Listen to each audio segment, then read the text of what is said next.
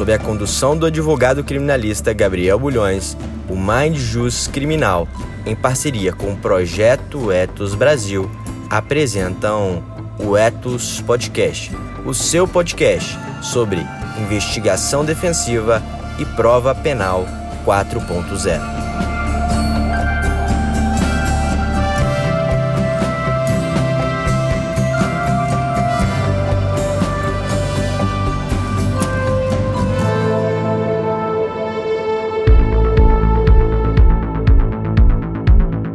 Uma outra coisa que eu esqueci de comentar é a fundamentação das decisões de quebra. A gente tem aqui um, um, algoritmo muito interessante. A gente compara as decisões na sequência. Então, a decisão, a quinta quebra, ela tem que ser diferente da quarta quebra. O juiz não pode copiar e colar. A gente sabe isso desde a faculdade, mas o juiz não sabe. Parece que ele fez outra escola. Então, a gente sabe também que ele tem muito trabalho, mas a gente está lidando com coisas muito caras, né? Então, nesse sentido, e o pior, né? A gente, isso a gente luta muito. Eu, eu, sempre vi advogado combatendo a falta de fundamentação, mas eu nunca vi nenhum tribunal anular a operação por isso. E a culpa é dos tribunais, né? Que estão sendo, sim, corporativistas. Mas nesse, essa é uma outra discussão. O que eu quero dizer é o seguinte: nesse caso que eu peguei aqui, a decisão ela é dividida em três partes, a gente sabe, né? Relatório, fundamentação e dispositivo. Eu não analiso, eu não comparo as duas, a, a primeira e a última. Eu só fico com a fundamentação, porque é ela que tem que estar tá diferente. É ela que interessa para o advogado. Né? Ela vai provar que o juiz realmente está tratando o caso como cada quebra unicamente. E eu tive um caso em que houve mais ou menos 15 quebras e todas as 15 né, são idênticas. São só três parágrafos, isso já seria um problema grave. Mas não apenas três parágrafos, eles são absolutamente ipsis literis, absolutamente idênticos. E aí, quando você vai para o tribunal, né, o tribunal mostra, diz: não, isso não tem problema. Você já tem decisão, não sei de qual tribunal aí, que diz que a decisão pode ser idêntica quando está em quebra. Como assim? Né? Como que é idêntica? Você está lidando. Então, bota uma máquina ali para fazer a redação. Já tem, inclusive, para peticionar. A gente sabe. Né? Então, bota o mesmo, a mesma máquina para fazer isso. Né? E aí, às ah, vezes, desculpa aí, Antônio. Imagina. E às vezes, né, a mesma decisão ela está para inclusão de novos terminais, para prorrogação, para cancelamento e para novas inclusões. Ou seja, se a decisão que antecedeu, uma decisão terceira, era para inclusão, que tem a ver essa decisão com a decisão posterior, que é para uma eventual prorrogação. Então, isso aí tem que ser analisado com muita, com muita cautela. Mas uma coisa que eu tenho mais observado dessas decisões judiciais é o entendimento da utilização da fundamentação per relacione, né? Que eles é. têm utilizado muito essa, essa, essa fundamentação mas o STJ já tem pacificado o entendimento, mas os tribunais, via de regra, não têm seguido, que a, você pode até utilizar o relatório, o fundamento da representação, mas, por outro lado, é necessário que o juiz agregue fundamentos próprios. Só que eles não têm agregado fundamento algum, né? Eles só têm, é, como você falou, né? Ctrl-C, Ctrl-V. E aí, nesse ponto, agora no ponto anterior, eu não sei se, se o doutor chegou a, a, a ver na, na, no projeto né, do Moro, né, da, da lei anticrime, tinha colocado o artigo 9A, que dizia o seguinte: a interceptação de comunicações de sistemas de informática e telemática poderá ocorrer por qualquer meio tecnológico disponível, desde que assegurada a integridade da diligência e poderá incluir a apreensão do conteúdo de mensagens e arquivos eletrônicos já armazenados em caixas postais eletrônicas. Quando colocou que por qualquer meio eletrônico, surgiu muita discussão a respeito se não seria encaminhado um vírus para o aparelho através de uma decisão judicial. Encaminha um vírus, você recebe o vírus, a partir do momento seu telefone passa a ficar interceptado. Só que aí esse artigo acabou não passando, né? E, e eu não sei, assim, pelo menos não tenho conhecimento de nenhuma operação que tenha adotado o magistrado essa postura de determinar o lançamento de vírus. Por isso que eu estou te perguntando se você tem conhecimento de alguma decisão nesse sentido. Não, nunca Nesse vi. ponto, é, Antônio, se me permite, tem até é, é, um colega do Maranhão que está radicado aí no Rio Grande do Sul, na PUC. Ele é pupilo do Auri, que é o Carlos Helder. Eu acho que ele já teve até conosco aqui no Mastermind. Vale a pena conhecer a obra dele. Acabou de ser publicada, Técnica de Investigação Criminal e aí tem um subtítulo é bem legal, ele fala exatamente sobre essa questão. Vale a pena uh, uh, conferir esse material. Vou atrás, vou atrás. Eu nunca vi isso. O Helder, é baiano, não é não? Acho que o Helder é, é do Maranhão, Carlos Helder. É, mas ele fez a reunião com a gente no Mastermind. Eu, eu, é, eu tive uma, uma situação de interceptação numa operação de Anápolis, lá em Goiás, em que o réu, eles não conseguiam interceptar ele. E aí ele, numa ligação do telefone da esposa que estava grampeado, ele estava comprando um veículo zero quilômetro. E aí a investigação, a Polícia Federal pediu autorização para colocar uma escuta ambiental no veículo zero quilômetro dentro da concessionária para poder ele ser interceptado. E ele saiu com o carro lá com escuta ambiental. E aí que pegou ele e aí que fez a prova. Bem isso que o Edilene está falando. Mas teve autorização judicial e foi colocada essa interceptação dentro do veículo para fazer esse monitoramento aí ambiental dele. Tem um aplicativo, eu tive uma operação agora atuando aqui em São Paulo, Operação Voo Baixo, em que eles utilizavam telefones israelenses que não era possível a interceptação, e de fato eles não conseguiram fazer essa interceptação. Mas um ponto que chamou atenção nessa operação é que eles utilizavam um aplicativo, quero saber se você conhece, que é o Trema, e eles apontavam o seguinte, que o Trema você não precisa identificar um número de telefone, uma base telefônica para utilizar esse aplicativo. Eu até utilizo ele hoje para conversa com alguns clientes, que seria mais seguro, porque seria um canal fechado, que você gera um código, se amanhã você quiser apagar esse código, criar um novo código, só aquela pessoa que tem o código já teve alguma experiência com esse Trema?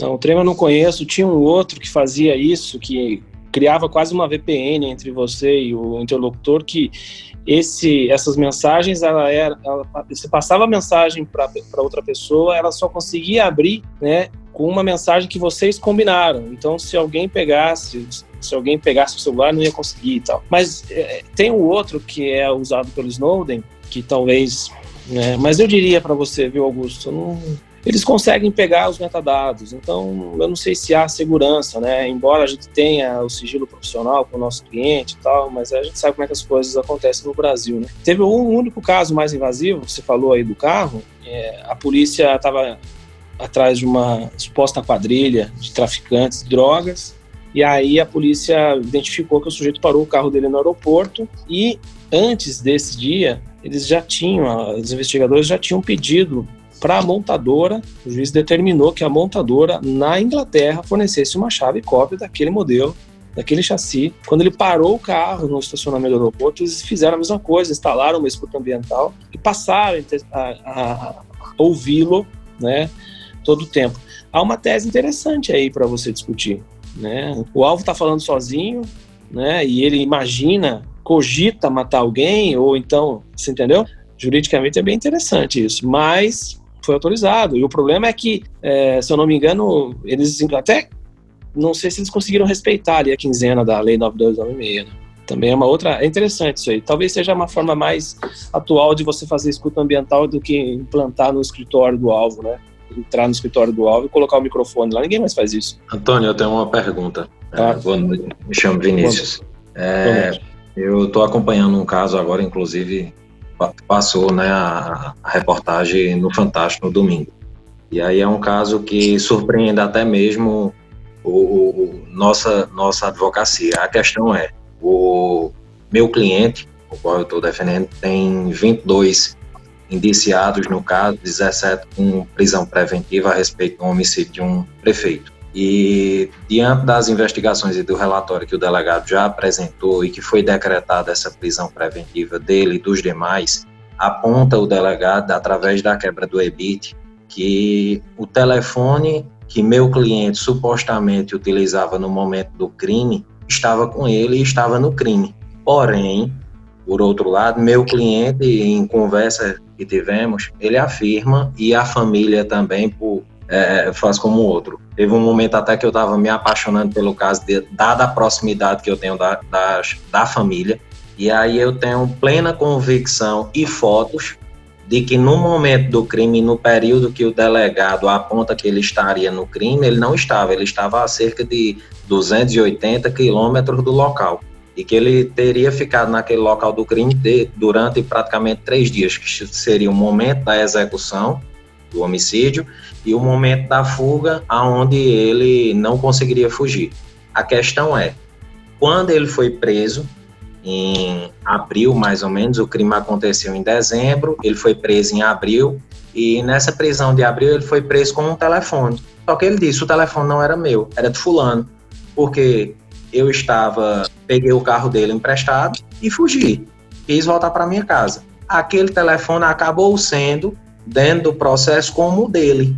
Mas em duas, três ocasiões que eu tive com um delegado ouvindo depoimento e acompanhando o depoimento do meu próprio cliente em delegacia, o próprio delegado diz: Eu sei que o telefone não era de Fulano, era de Cicrano, que é o que meu cliente já afirmou para mim.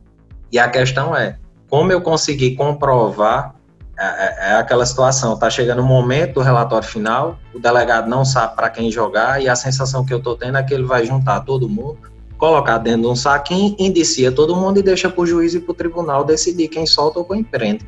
E aí a, a, a, indignação que fica, né, e a dúvida é como tirar meu cliente dessa situação, sendo que a, no momento que ele foi preso, ele sabe, o delegado sabe que o celular não era, era dele, mas ficou sendo como se fosse. Né? E assim, o, o segundo questionamento também é que no último requerimento agora do, do delegado, o delegado, nessa última prisão que teve do dia 17, prenderam 13, aí tudo de preventiva, e dados telefones e, e aparelhos de notebooks que foram é, é, apreendidos naquela ocasião, é, o questionamento e a pergunta que a, a, a, a, quebra, né, que ele fez foi tão somente a uma data específica, que é ao dia do crime, a um horário específico, sete da manhã, e fazendo um cruzamento. É, são nove, nove itens, nove quesitações, e as nove vão a todos aqueles equipamentos, são 12 equipamentos, né, entre celulares e notebooks. E aí é a, a, o segundo questionamento é isso: se está correto dessa forma, ou se para cada aparelho e cada notebook deve ser feita uma quesitação diferente, né, um, um, um, um pedido de quebra diferente. Né, ele vai no, na quesitação 3. É, buscar é, o cruzamento, a informação entre fulano e beltrano, ou então o áudio entre é, polo, fulano A, fulano B, parede do aço. Então, assim, são coisas específicas, se isso estaria correto para todos os equipamentos ou não. Vinícius, o caso interessante, pesquise na internet depois o caso do Jorge Molina. Jorge Molina foi preso em Fênix, nos Estados Unidos, em 2018. Ele foi acusado de matar uma pessoa. E a polícia dos Estados Unidos tem usado muito, a justiça americana, os investigadores têm usado muito a quebra do Google. Se a gente está preocupado com o grampo telefônico, a gente não tem ideia do que o Google é capaz de fornecer para as autoridades. Uh, absolutamente tudo, inclusive gravação ambiental, está se fazendo no telefone Android, vocês já devem ter ouvido falar disso. Com base nos dados do Android e da conta Google do alvo, a polícia chegou a diversos suspeitos que andaram naquela rua e poderiam ser os é, assassinos, essa palavra não é técnica, né? Mas os assassinos de uma pessoa. Havia só uma testemunha presencial que viu um carro branco, acho que era um Honda branco e tal. E a partir disso a polícia foi filtrando, igualzinho aconteceu no caso da Marielle, a partir daquela identificação das antenas e tal. Mas esse caso dos Estados Unidos foi bem interessante, porque o Jorge Molina, se não me engano, foi preso e depois uh, ele foi absolvido porque provou-se que os dados, até então confiáveis, mostravam que, na verdade, o telefone, o veículo, alguma coisa assim, é, tinha sido emprestado para o cunhado, que foi quem matou. Uh, esse, esse caso, e mais um outro caso, que também aconteceu, se não me engano, na Dinamarca, foi bem emblemático. A justiça da Dinamarca ela está com um problemaço, porque eles acabaram é, prendendo ou incriminando algumas pessoas e só depois descobriram que as herbes usadas na investigação elas tinham sido colocadas de forma provisória naquele lugar e elas eram ah, basicamente transferidas para outros lugares para cobrir shows de rock, alguma coisa assim de festival. E isso dava dados falsos, positivos para as autoridades. Uh, esses dois exemplos nos mostram muito bem quão difícil é confiar nessas informações telemáticas né, e telefônicas. Nos dá muito mais a clareza né, de que a gente deve se questionar sempre para tentar identificar não apenas a má-fé, que talvez não tenha havido do investigador, mas o equívoco dele mesmo. Eu diria para você, né, respondendo a segunda parte da sua pergunta, é, eu não conheço caso, fica um pouco né, difícil de responder assim, genericamente, mas eu diria que eu faria uma análise de cada aparelho por si. Né? É preciso uma ordem né, judicial para aprender, essa ordem pode ser genérica, mas a análise ela tem que ser específica, o cruzamento tem que se é lá, só a gente pegar um 58 do CPP, a gente vai ver, né, do A ao G lá, quais são as etapas da cadeia de custódia. O policial vai ter o DIA, a criminalística também, mas eles são obrigados a te dizer como é que eles fizeram aquela análise para você poder identificar eventuais erros. Né? Não sei se te respondi. Respondeu sim. É, é, eu acho que o, que o, importante do nosso grupo é justamente isso. A gente tem uma dificuldade e às vezes está apertado em um, um, um, caso e a troca de informação vem justamente isso, para esclarecer. Muito obrigado. Imagina. Doutor, boa noite. Uma pergunta também. Boa noite. Boa noite. Quem está falando aqui também é César.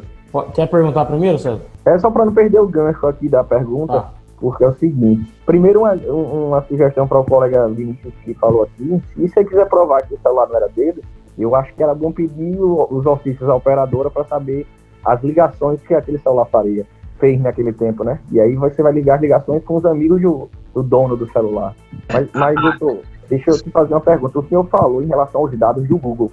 É, queria saber se o senhor já viu na prática, alguma, alguma vez utilizado a questão legal disso aqui no Brasil. Porque eu tenho alguns colegas que trabalham na, na delegacia de crimes cibernéticos aqui de Alagoas e vejo eles falando muito nisso. Inclusive, é, eu já ouvi falar, né? Não sei se é verdade, de que está sendo autorizado a polícia a ouvir é, essas conversas do, dos dados do Google, né? E, em tese, o Google estaria gravando as conversas de ambiente daquele computador.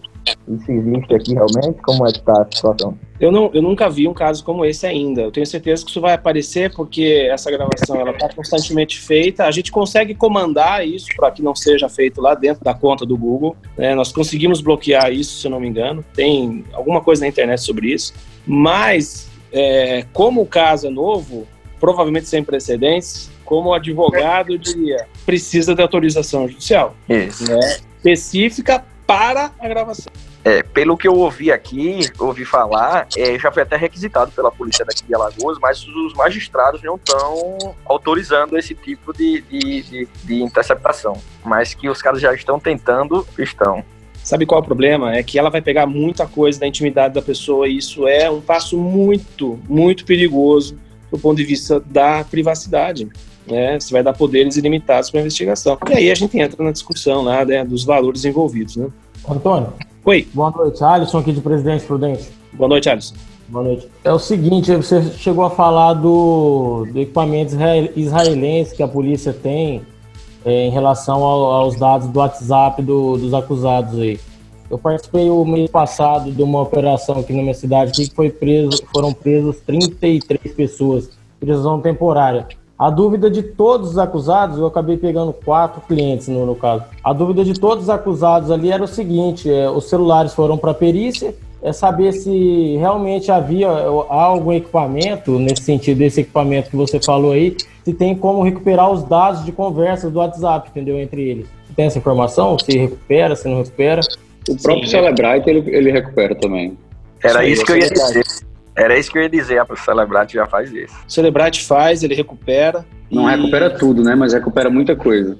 É isso que eu ia falar. Existe uma grande, uma grande dúvida dos técnicos é, de hardware que é o seguinte: qual é a capacidade de recuperação? Ninguém sabe, porque depende muito do, do momento em que você apagou, quanto tempo faz, quantos dados você conseguiu jogar em cima e é como se fosse um HD de computador, né? A gente apaga os dados, mas vai jogando coisa em cima, esse espaço vai sendo ocupado por outros dados e é assim que a máquina trabalha. Com o celular é a mesma coisa, né? Se você apagou há pouco tempo, esqueça, eles provavelmente vão recuperar tudo. O Celebrite faz isso. E desbloqueia código também, né?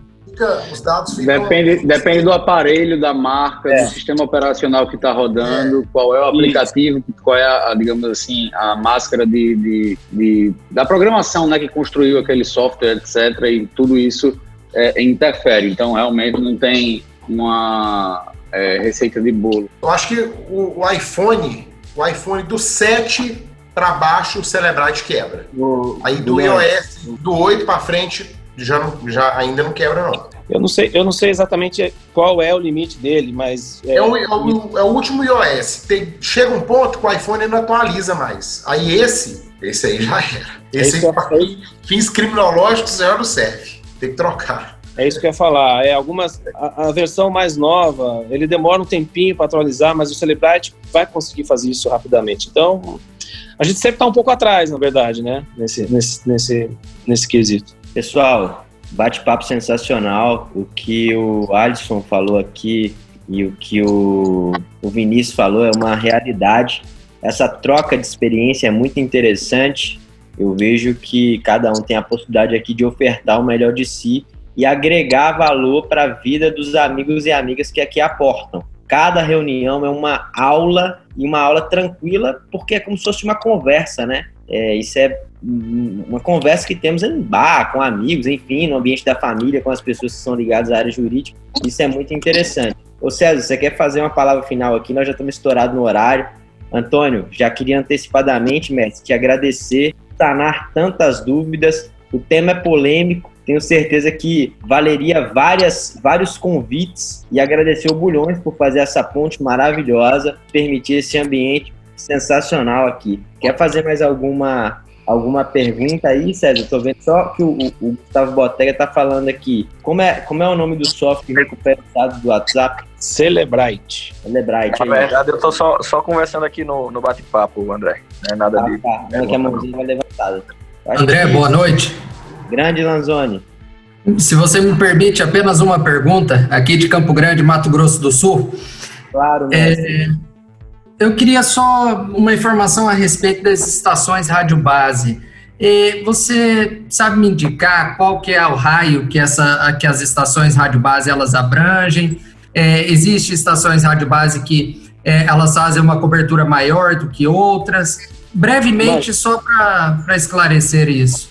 Aproximadamente em 2016, eu trabalhei num caso em que um grande empresário famoso até estava sendo processado por é, homicídio ou tentativa, não me lembro agora.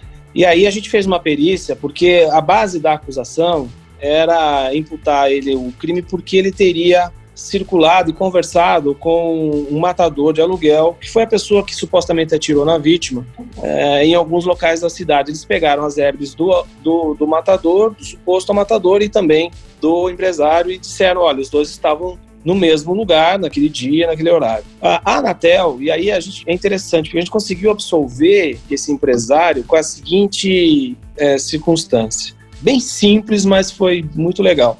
As herbes é um caso de 2010, 2011. As herbes, naquela época, talvez hoje isso tenha mudado um pouquinho, mas eu acho que o alcance permanece o mesmo. Elas têm um alcance de 35 quilômetros de raio.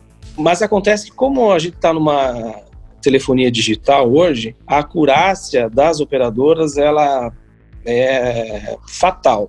Ela vai te dizer que você está na tua casa nesse momento. Né? O que pode salvar o seu cliente é o congestionamento de herbes. As operadoras elas são muito cobradas da Anatel para completarem chamadas. Então elas é, fazem todo o esforço de rede no sentido de permitir que você consiga ligar para alguém. A partir de um certo momento, parece que em vista de estrutura e até investimento, né, não sei como é que está isso hoje, as operadoras é, permitem, entre aspas, que as suas herbes sejam, depois, uma vez completada a chamada, possam até não deixar isso como prioridade, ou seja, sustentar a conversa, se precisar de mais herbes para novas chamadas que estão sendo feitas. E aí a sua chamada é derrubada. Ou, para não derrubar, a sua operadora permite que você use uma outra herb que está a 10 quilômetros de você. Eu vou dar um exemplo para simplificar. Eu liguei para o Gabriel agora, a Herb que está próxima aqui de mim, ela vai dizer que eu fiz a chamada em tal dia e estou nessa localização geográfica. Depois de meia hora de conversa, vai surgir um, uma demanda do sistema para novas chamadas serem completadas e essa Herb que está segurando a minha conversa com, a, com o Gabriel, ela vai ser deslocada para novos atendimentos que estão surgindo. Tá? E aí, então, a minha chamada não pode cair e vai entrar uma outra web que está a tantos quilômetros daqui, mas que ainda é capaz de manter essa chamada sem eu perceber, claro.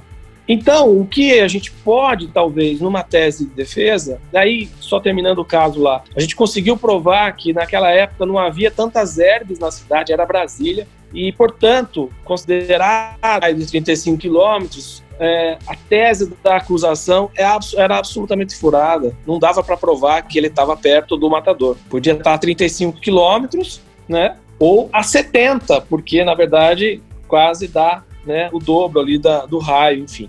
O fato é que, na nossa rotina como advogados, até mesmo na hora de construir uma perícia como essa, vai dizer, não, ok, eu acho, na Lava Jato teve um caso assim. A polícia disse: olha, a Hebe do cara disse que ele se encontrou com o funcionário público que recebeu propina 10 minutos depois de ter tirado o dinheiro nesse banco. Né? Porque a Hebe indicava que ele estava perto da casa do funcionário público. O dinheiro tirado do banco foi difícil de contestar, porque tinha lá a informação do banco. Mas a entrega suposta da propina não dá para dizer que aconteceu, porque a herb, né, talvez não fosse tão eficiente porque havia essa diferença de raio. Então, o que eu te digo é o seguinte: para tentar lutar contra essa assertividade das herbes hoje, é, você pode, e não é um argumento furado, não, é um argumento real, de verdade. Você pode dizer, olha, tudo bem, mas quem me garante que quem segurou a minha chamada depois de um certo tempo não foi uma herb a tantos quilômetros daqui? Né? E aí você tem a possibilidade de colocar uma dúvida sobre a prova da acusação. É, eu, eu, já, eu já sofri na pele, é, ao contrário, é, eu moro em Alagoas, né, trabalho aqui em Alagoas, e as cidades são muito pequenas. E meu cliente afirmou de que não tinha participado do crime, mas não tinha como, até a gente ia pedir essa questão das herbes, só que a cidade é, era um único sinal na cidade inteira. Então, se a gente pedisse, ele não ia estar no crime, mas ia dar na mesma herb lá na, na, localização. Justamente por conta dessa dimensão aí de 30 quilômetros, 30 e poucos quilômetros que ela. Mas aí poderia te beneficiar, né? Podia estar em qualquer lugar, né? Exatamente. Mas aí não tinha essa informação no processo. Eu queria levar a informação da herb para mostrar que ele não estava no local do crime. Entendi. Só que aí ia dar na mesma, porque apesar de ser 20 quilômetros de distância, ia ser a mesma herb, né? Ia ficar aí chovendo molhado. Seria a mesma Hebe, mas não provaria a presença do teu cliente no local. É sempre bom fazer análise concreta, porque a malha telefônica ela é muito irregular e variável, tanto de operadora para operadora quanto de região para região. Né? É, então, existe até alguns softwares que eles têm mapeado e conseguem colocar isso com é, e o que é, torna a coisa mais embedada ao Google Maps que mapeia no Brasil inteiro o, o raio de cada uma, né? o azimuth e tudo isso. As operadoras compartilham, as operadoras compartilham entre si as herbs para poder ser mais eficientes. Então a gente tem as herbs da TIM, da Vivo, da Claro, da Oi, que são compartilhadas entre todas. Isso torna o sistema mais eficiente. Né? Inclusive, existe uma coisa muito legal chamada DETRAF. O DETRAF serve para nós para a gente combater a falta de informação dos grampos telefônicos. Quando chega aquele relatório, aquela mídia que você pega aquele CD lá que é entregue, copiado na, no balcão da Secretaria da Vara Criminal sem nenhuma, nenhuma, nenhum código hash, nada, eles te dão lá, aqui doutor, estão todas as chamadas feitas é, pela, é, captadas na operação. Você fala, olha, aqui tem 500 mil chamadas grampeadas mas eu quero o DETRAF. O que, que o DETRAF vai dizer? Não é nem o guardião, são as operadoras que vão fornecer todos os relatórios de chamadas que foram feitas por aqueles alvos específicos, porque elas têm isso. As operadoras sabem exatamente quando nós falamos ao telefone e guardam essa informação por um tempo. O dado, é, o volume, ele é pesado, é imenso, mas elas precisam guardar isso porque elas precisam cobrar a concorrente por ter usado a herb dela. Então, ela vai saber que a Vivo usou a Vivo vai saber que a TIM emprestou a herb dela, o sistema fez isso automaticamente, né? Na, na, na hora de trocar de herb para completar a chamada e tudo mais. E ela fala assim: bom, você usou minha, minha, minha herb durante 10 minutos naquele dia, então você me deve tanto. Elas têm esse acordo comercial. Então o DETRAF serve para nós. Eu já pedi algumas vezes o DETRAF, mas eles não quiseram dar. Mas tem que pedir. Né, isso existe lá nos operadores assim, e talvez seja a única forma de você ter certeza da quantidade exata de áudios captados numa interceptação telefônica. E aí um exemplo, um exemplo prático disso que a gente está falando aqui com relação à utilização compartilhada das herbes é que quando a gente está viajando, né, veículo, interior do estado, cruzando um estado ou outro, é, em alguns momentos, por exemplo, minha operadora é a Vivo, eu passo por cidades que a Vivo não pega, quando eu olho lá em cima, ao lado do sinal de rede, está aparecendo o nome da Claro, ou o nome da Oi, ou o nome da TIM né? Se vocês fizerem essa experiência nas viagens aí que vocês fizerem, vocês vão perceber isso, né? Quando está trocando de área e a sua respectiva operadora não dispõe de uma herb, vai aparecer lá o próprio nome da outra operadora. Você pode até estranhar, né? Oxe, minha operadora é viva, o que é está acontecendo aqui com aparecendo, aparecendo o nome da Claro? É exatamente isso. Sim. Pessoal, eu sei que vocês estão aí cheios de dúvidas e esclarecendo aqui, nós vamos cortar a noite inteira. Se alguém quiser falar com o Antônio, tiver precisando de algum caso, para resolver alguma coisa. Já estou vendo que tem um milhão de pessoas aqui com casos para resolver nesse sentido. Procura o Bulhões aí, o Bulhões certeza que vai viabilizar da maneira mais assertiva, como é normal para ET, sempre assertivo e sério em, em todas as situações nas quais os demandamos. E queria agradecer ao Antônio pela disponibilidade, por estar tanto tempo aqui no, conosco trocando essa ideia, o Bulhões, por dispor também do seu tempo e fazer essa ponte a todos, o Juliano, César, Edilene, Augusto, o Vinícius, Alisson, enfim, todos que participaram aqui, perguntando, trazendo suas dúvidas e esclarecimentos. Gabriel, eu quero agradecer não só a você, mas a atenção de todos. Uh, o, o, trabalho da ETS é fundamental, né? A gente está mostrando que a advocacia pode ser diferente e deve ser.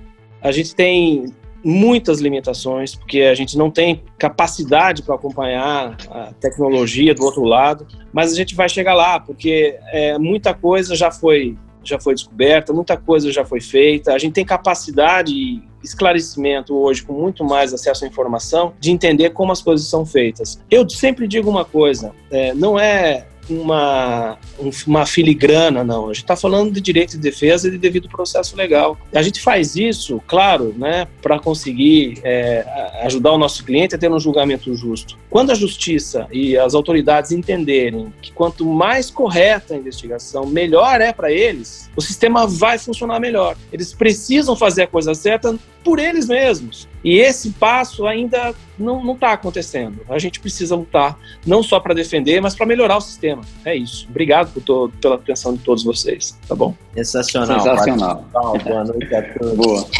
Valeu, pessoal. Até a próxima, hein? Valeu, Antônio. Forte abraço. Um abraço. Obrigado.